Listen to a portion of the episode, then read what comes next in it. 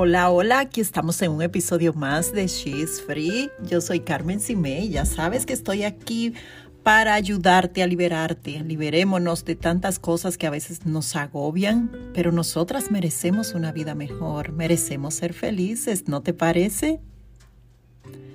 Pues en el episodio de hoy quiero tratar un tema que viene con mucha frecuencia a mi programa de coaching y es el tema de los conflictos familiares. O sea, ¿cómo podemos nosotras aprender a resolver los conflictos familiares? Hay técnicas, hay reglas que debemos, que no debemos violar y yo aquí te las tengo para compartirlas contigo. ¿Estás lista? Vamos a ver. Mira, los conflictos familiares nunca se acaban porque somos seres humanos y nosotros, así es que en la casa se aprende a negociar, se aprende a resolver problemas y las circunstancias de la vida siempre van a estar. Las que tenemos que aprender a manejar las circunstancias de la vida somos nosotras. Nosotros somos los que tenemos que, que buscar cada día intencionalmente el vivir en paz y felices, porque yo no creo que el Señor nos envió a este mundo a nosotros vivir en este sufrimiento y en esa agonía de que eh, tenemos que vivir peleando siempre. ¿Por qué? Si puedes hacer de tu hogar un pedacito de cielo donde todos quieran regresar, donde todo el mundo quiera volver, porque, ay, esto es un oasis que me da paz. Lo digo mucho en, la academia, en Madres en Travesía, que dicho sea de paso, si no te has unido, te invito a que lo hagas porque estamos transformando vidas allí. Déjame decirte que es que eh, somos diferentes todos. No importa si los hijos han nacido en la misma, en el mismo hogar, son hijos de los mismos padres, pero nacen en familias diferentes, porque a veces estamos en, en, temporadas diferentes, en épocas diferentes de nuestras vidas. Y es por eso que tenemos que aprender. Podemos aprender a resolver los conflictos. Y si nos amamos, si nosotros en la familia nos amamos, ¿por qué no resolver los conflictos de otra manera? O sea, la familia está compuesta por personas que, oye, tenemos ideas diferentes, tenemos caracteres diferentes, formas de pensar y sentir diferentes. Y es por eso que los conflictos nunca se terminan. Siempre van a estar ahí presentes en nuestras vidas. No somos iguales y, y, déjame decirte algo, gracias a Dios que no somos iguales, porque si no eso sería tan aburrido, ¿verdad que sí? Pues los conflictos familiares no tienen por qué ser un problema mayor, no tienen por qué convertirse en un dolor de cabeza para la familia. Claro, siempre y cuando se sigan las reglas apropiadas para discutir, para resolver esos conflictos. Lo más probable es que tú creaste un plan de emergencia por si ocurre un terremoto, por si viene un atentado, por si hay un huracán, un incendio, eh, cualquier otra cosa de esas de emergencia, es posible que tú tengas un plan. De igual forma, nosotros debemos hacer como un plan con la familia para protegerlas de esos conflictos familiares. Oye, que no nos destruyan. ¿No, ¿No, estás viendo últimamente en las noticias cómo hay tanta violencia intrafamiliar? ¿Cómo, ¿Cómo hay tantos problemas con la familia? Entonces ya es hora de que en las nuestras por lo menos vivamos en paz. ¿Qué te parece? Pues mira, yo quiero compartir contigo cinco reglas sencillas que son las que les enseño siempre a mis clientes y te las quiero compartir por acá porque quiero que más personas vivan en paz y felices porque de eso se trata, no se trata de vivir todo el tiempo como perros y gatos. La primera de esas reglas es no discutir en frente de otras personas. No, si tú tienes un problema con tu pareja, oye, ¿por qué tus hijos tienen que enterarse de eso? ¿Por qué los vecinos tienen que enterarse de eso? De ninguna manera debemos resolver esa situación a solas. Tú y tu pareja, a solas, porque cuando ustedes estén solos, pueden mirarse a los ojos, pueden pedirse perdón, pueden incluso abrazarse llorar juntos si es necesario. Por el contrario, cuando estás enfrente de otros, el ego se infla. se infla ese ego y los dos quieren ganar porque los dos quieren demostrar que tienen poder, ¿ok? Y entonces pasan por víctima. Si tú tienes un hijo difícil, oye, sal a caminar con él por ahí, a, un partido, a lo que sea, pero no, no lo hagas enfrente de los demás. Un lugar donde los dos puedan hablar con sinceridad, donde tu hijo pueda abrirse y pueda decir lo que siente realmente, sin que haya espectadores que puedan juzgar la conducta de él o la tuya. Así que si el problema es entre tú y yo, lo resolvemos a solas ¿ok? Está completamente prohibido discutir en frente de otras personas, ¿ok? Está completamente prohibido discutir en frente de otros. No audiencia, no queremos audiencia. La segunda regla que quiero compartirte es, oye, no involucres a otros en los conflictos. No lo podemos involucrar. Surgió el conflicto, y lo resolvimos a solas, como la regla anterior, ¿verdad? Pero ¿qué sucede si al otro día tú vienes y llamas a tu mamá y le dices, ¿sabe lo que me hizo ese marido mío? Mira, ese hijo de no sé qué cosa. Y viene él y llama a su mejor amigo y le dice, ¿tú sabes lo que me hizo esa mujer mía anoche? Ya están involucrando a otras personas. ¿Por qué? Porque ellos no conocen la otra versión. Entonces el problema se hace mucho más grave porque hemos involucrado mentalmente a otra persona, lo que viola la regla número uno. De esa manera es que se dañan las relaciones de la familia política. ¿Sabías eso? Porque ya tú hablaste mal con tu mamá hablaste mal de tu esposo, ¿verdad? Pero ya tú te arreglaste con tu esposo y tu mamá en su casa está pensando lo peor de tu esposo. Y ya tú sabes cuando ella lo vea, cómo lo va a mirar. Entonces, pero ya tú y él están bien, durmiendo juntos, felices y contentos, pero ya tú involucraste a otras personas. Así que, así que las suegras son malas, las cuñadas son malas, de ahí es que viene el problema. ¿Ok? Dicen los expertos que las tres razones principales por las que las parejas se pelean y se divorcian son el alcohol, la infidelidad y la intervención de las familias políticas. ¿Mm? ¿Qué te parece? ¿Por qué es esto? Porque mira, la pareja los involucra para hacerse mártires y, víctimas incomprendidos, buscando el apoyo de los demás, el refuerzo, que los refuercen. Entonces, cuando estamos solos, nos arreglamos, pero ya la familia política solo conoce una versión del problema. No están viendo el panorama completo. Y se va creando una, una imagen distorsionada completamente de la otra persona. Pero esto no solo se limita a la familia. Oye, no importa lo enojada que estés con alguien, en tu trabajo, en la iglesia, en la comunidad. Oye, arregla la situación con esa persona y no involucres a otros directamente. No se van, oye, te va mejor cuando tú no involucras a más personas. Después tú tienes que explicarle a este, a aquel, al otro. No, no funciona. Bien, discutir si somos tú y yo que tenemos problemas a solas y no involucrar a otros en el problema. Otra regla es que discutimos un tema a la vez. Un solo tema a la vez. ¿Por qué? Porque llega la pareja a la casa, vamos a suponer, llega tu esposo y se pasó el día trabajando, tú estabas en casa y él viene a usar el baño, pero el baño está sucio. Y tú vienes y le respondes, sí está sucio, pues límpialo, límpialo y no seas tan flojo. Tú nunca me ayudas en la casa, nunca me ayudas a hacer nada. El hombre, imagínate tú, palabras traen respuestas. Enojado, ¿qué te va, qué te va a decir él? Va a tirar voces y los hijos mirando. Así soy un flojo y trabajo todo el día para mantenerlos a ustedes, tú que no haces nada. ¿Qué te parece? Ahí viene el, terremoto en esa casa. Oye, que no nos falta nada, vas a decir.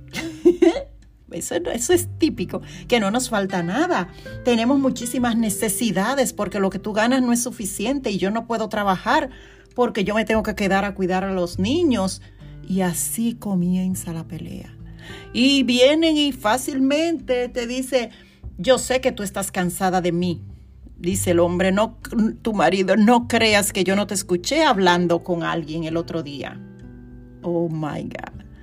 ¿Te das cuenta cuántos temas se mezclaron ahí?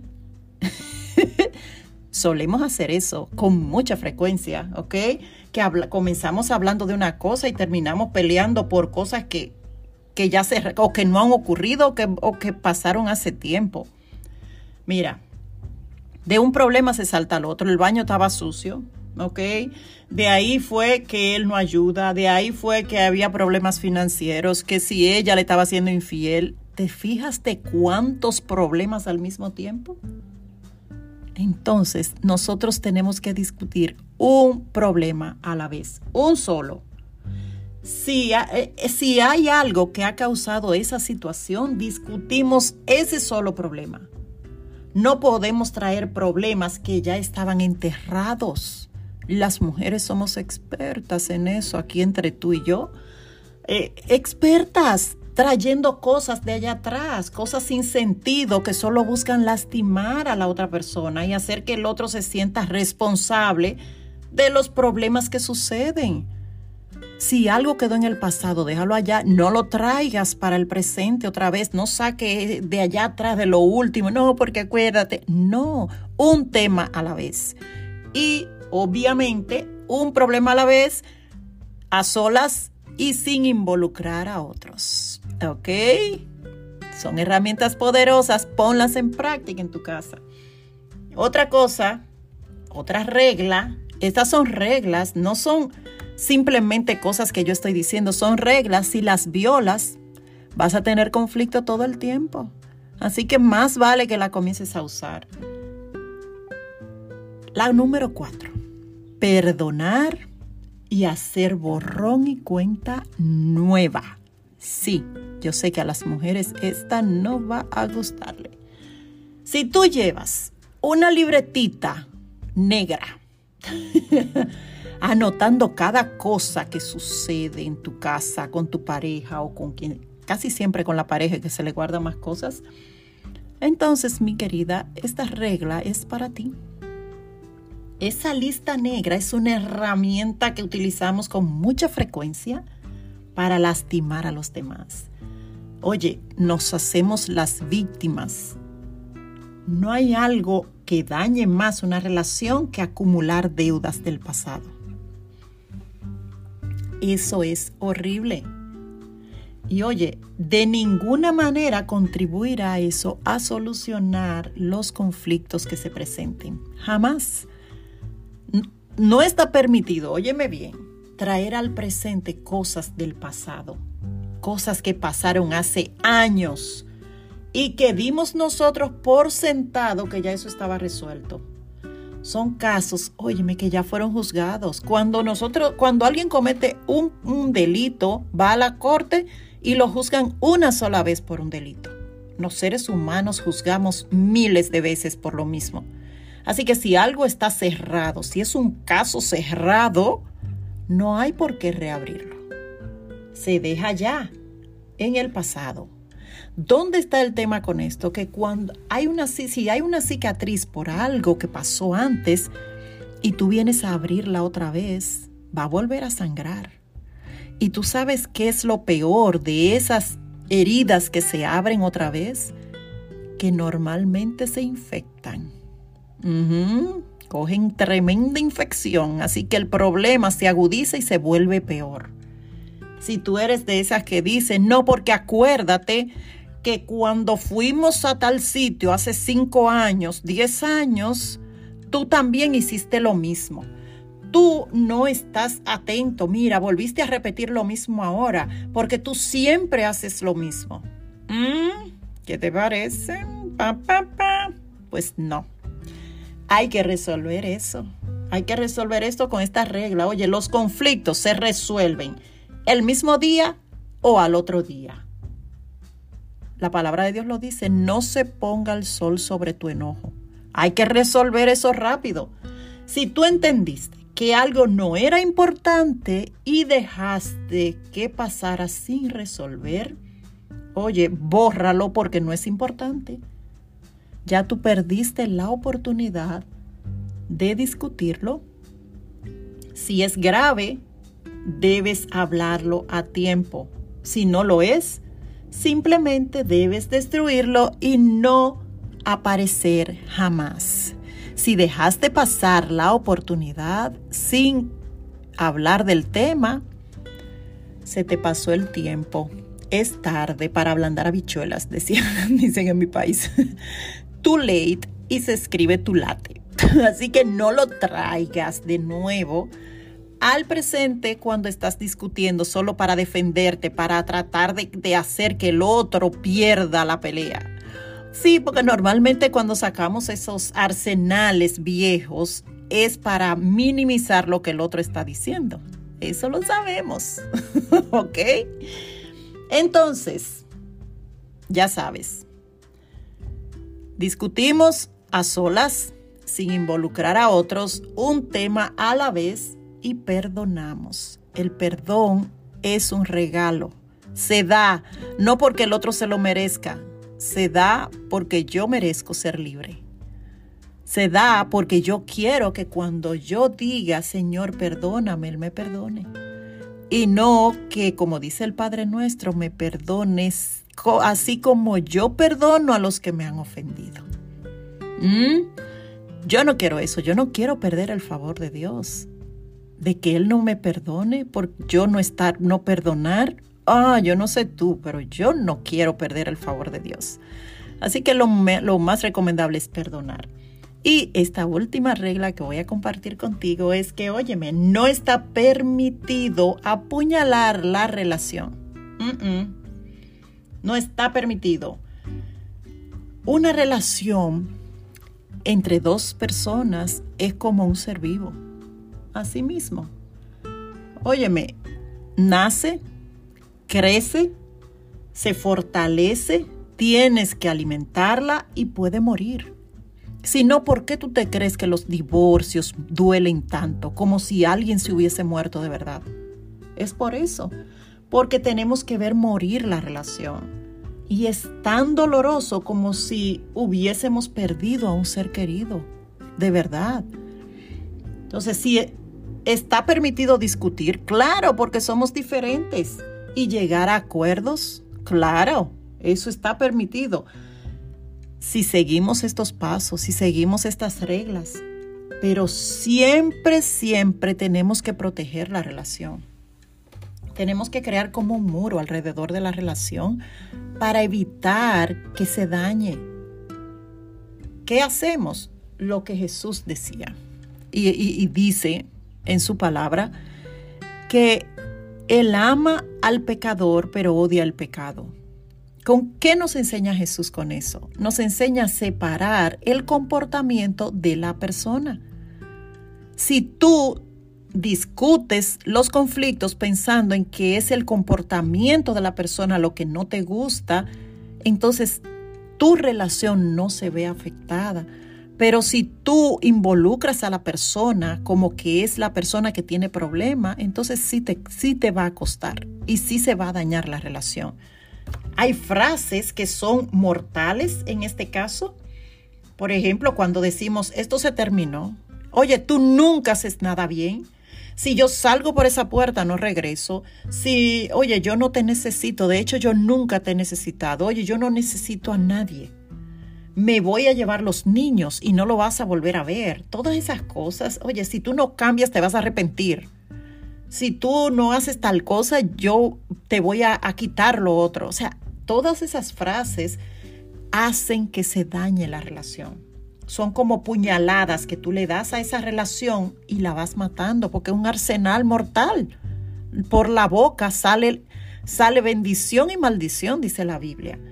Y óyeme, eh, eh, cuando perdemos el control, es lo que sucede. ¿Por qué sucede esto? Porque nosotros en vez de responder, reaccionamos. Cuando tú reaccionas, lo haces con tu mente subconsciente, en automático. Cuando tú respondes, tú piensas primero. Piensas, te detienes y piensas en las consecuencias de eso. Jesús también nos enseñó eso. Él dijo, si alguien te da en una mejilla, pon también la otra. ¿Tú te crees que eso se hace automático? El, que te den en una mejilla, ¿qué es lo que tú haces? Darle por darle más duro a la persona. Para tú poder poner la otra mejilla, como dice Jesús, tú tienes que respirar profundo y pensar antes de, si yo le doy a esta persona un golpe, se puede caer, puede matarse y yo voy preso sin tiempo. ¿ok? No es lo mismo. Entonces, cuando nosotros discutimos y pensamos en las consecuencias, vamos a responder. Vamos a responder y vamos a, ni siquiera vamos a alterar la voz, no la vamos a subir porque nos estamos enfocando en el comportamiento de la persona. Si te enfocas en la persona en sí, se daña la relación y tú te alejas emocionalmente sino dime por qué hay que hablar durísimo cuando se está peleando. ¿Mm? Es porque nos alejamos emocionalmente. Al alejarnos emocionalmente es como si no nos escucháramos y tenemos que gritar estando cerca. Cerca estamos y gritamos. Entonces ya es tiempo de que aprendan en tu casa, comparte estas reglas con tu familia y pónganlas en práctica. Hagan una alianza de que cuando a uno se le olvide y viole una de las reglas, el otro se las recuerde. Porque podemos vivir en paz y felices. Claro que podemos hacerlo. Si quieres aprender más cosas como estas, únete a la comunidad, a Madres en Travesía, porque estamos aprendiendo ahí muchas cosas y todo está grabado en la plataforma que lo puedes ver cuando quieras. Puedes regresar allí y verlo cuando quieras. Así que la invitación está abierta ahí en la descripción. Te voy a dejar el enlace para que te unas a nosotras. ¿Ok? Somos un grupo de mujeres decididas a tener familias felices, alejadas de la violencia doméstica y de las adicciones. Así que te invito a que lo hagas. Cuídate mucho y yo estaré con ustedes de nuevo aquí por el mismo canal en un episodio más de She's Free. Un abrazo y que Dios te bendiga. Bye bye.